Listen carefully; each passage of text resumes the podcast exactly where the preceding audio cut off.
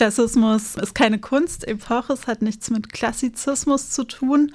Bei Klassismus geht es um Diskriminierung, also es ist die Diskriminierung aufgrund von Klassenherkunft oder Klassenzugehörigkeit und ist angelehnt an Rassismus oder Sexismus.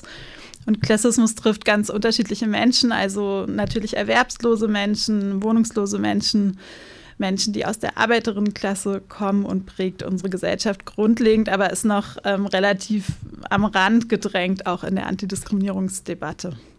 Und kannst du noch was dazu sagen, wo das Konzept herkommt? Das Konzept kommt aus feministischen Bewegungen, also es ist auch gar nicht wirklich neu. Es wurde in den 1980er Jahren viel diskutiert, vor allem in der westdeutschen Frauen- und Lesbenbewegung. Da gab es dann Gruppen wie zum Beispiel die Prollo-Lesben, also Lesben aus proletarischem Hintergrund, die sich über Klassenunterschiede in feministischen Bewegungen ähm, auseinandergesetzt haben. Und wen es interessiert, da empfehle ich sehr die ähm, Studie von Julia Roshardt ähm, zu Klassenunterschieden im feministischen Bewegungsalltag. Sind denn Frauen und Flinter besonders stark von Klassismus betroffen? Und wenn ja, warum ist das so?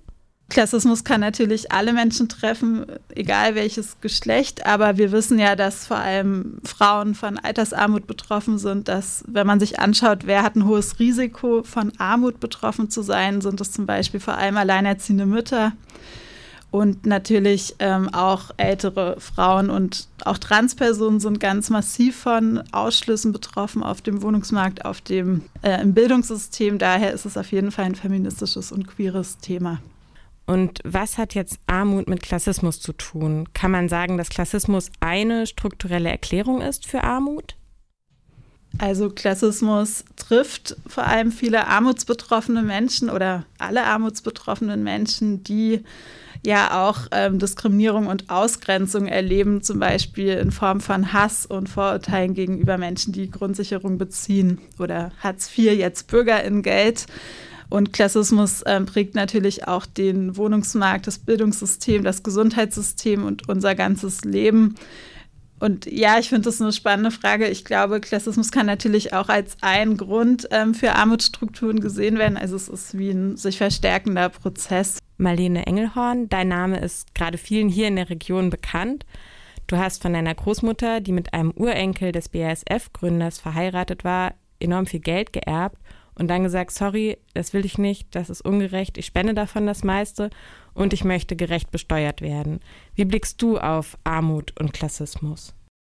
Was Armut und, und Klassismus betrifft, bin ich eine lernende Person. Also ich profitiere ja von diesen Strukturen, einfach auch schon durch die Tatsache, dass ich in eine reiche Familie geboren wurde und jetzt ist meine Position, ich muss unbedingt in der lernenden, zuhörenden, reflektierenden Position sein, aber auch schauen, am anderen Ende dieser ganzen Angelegenheit, auf der Privilegienseite, was kann ich sichtbar machen, was kann ich aber auch nutzbar machen. Jetzt auf Deutschland bezogen hatten ja einige mit der Wahl der Ampelkoalition eine leise Hoffnung, dass sich etwas bewegen könnte. Hartz IV wurde jetzt in ein Bürgergeld oder Bürgerinnengeld verwandelt. Es wurde über eine Vermögenssteuer geredet. Seht ihr da beide innerhalb der bestehenden Strukturen überhaupt so etwas wie Wege zum Licht? Ähm, ich finde es schade, dass das Bürgergeld jetzt nur so minimal angehoben wurde. Also das deckt nicht den Inflationsausgleich und ist einfach immer noch viel zu niedrig. Und ich fände es unglaublich wichtig, dass sich mehr Menschen dafür einsetzen, dass die Grundsicherung angehoben wird. Und auch Zuverdienstgrenzen, zum Beispiel für Menschen in Altersarmut, die eine Erwerbsminderungsrente haben die sind äh, sehr gering. Also Menschen, die dann in Altersarmut sind, dürfen auch fast gar nichts mehr dazu verdienen. Es wird fast alles abgezogen. Und ich finde, da gibt es noch sehr viele klassistische Regelungen, die, die verbessert werden müssen. Wichtig ist, finde ich, zu verstehen, dass es ja nicht eine Frage ist von, oh, jetzt haben wir die richtige, unter Anführungszeichen, Bundesregierung von wegen äh, thematisch, sondern zu schauen, wie kann man die gesellschaftliche Selbstverständlichkeit im Diskurs so herstellen, dass es normal ist, darüber zu sprechen, das Vermögen besteuert gehört, dass es umfangreich und unterschiedlichst besteuert gehört. Also Vermögensteuer ist ausgesetzt, nicht abgeschafft. Kapitalerträge gehören progressiv besteuert. Es kann mir niemand erklären, dass da ein Einheitssteuersatz gelten soll, aber bei Arbeit das nicht der Fall ist. Erbschaftssteuern, Schenkungssteuern Die ganzen Ausnahmen, die absurden, müssen abgeschafft werden. Es kann nicht sein, dass jemand, der drei Wohnungen erbt, und das passiert schon ganz wenigen nur, oder? Zahlt die volle Erbschaftssteuer. Jemand, der 300 oder mehr Wohnungen erbt, gilt automatisch als gewerbetreibend und muss keine Steuern zahlen.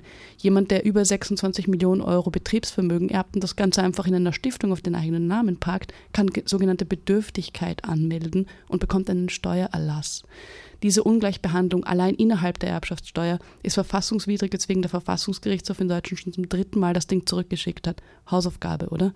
Ja, jetzt nochmal jenseits der bestehenden Strukturen. Welche kleinen konkreten Schritte können denn Feministinnen unterschiedlicher Herkunft gehen, um Klassismus und Armut zu bekämpfen? Wo sollen wir anfangen?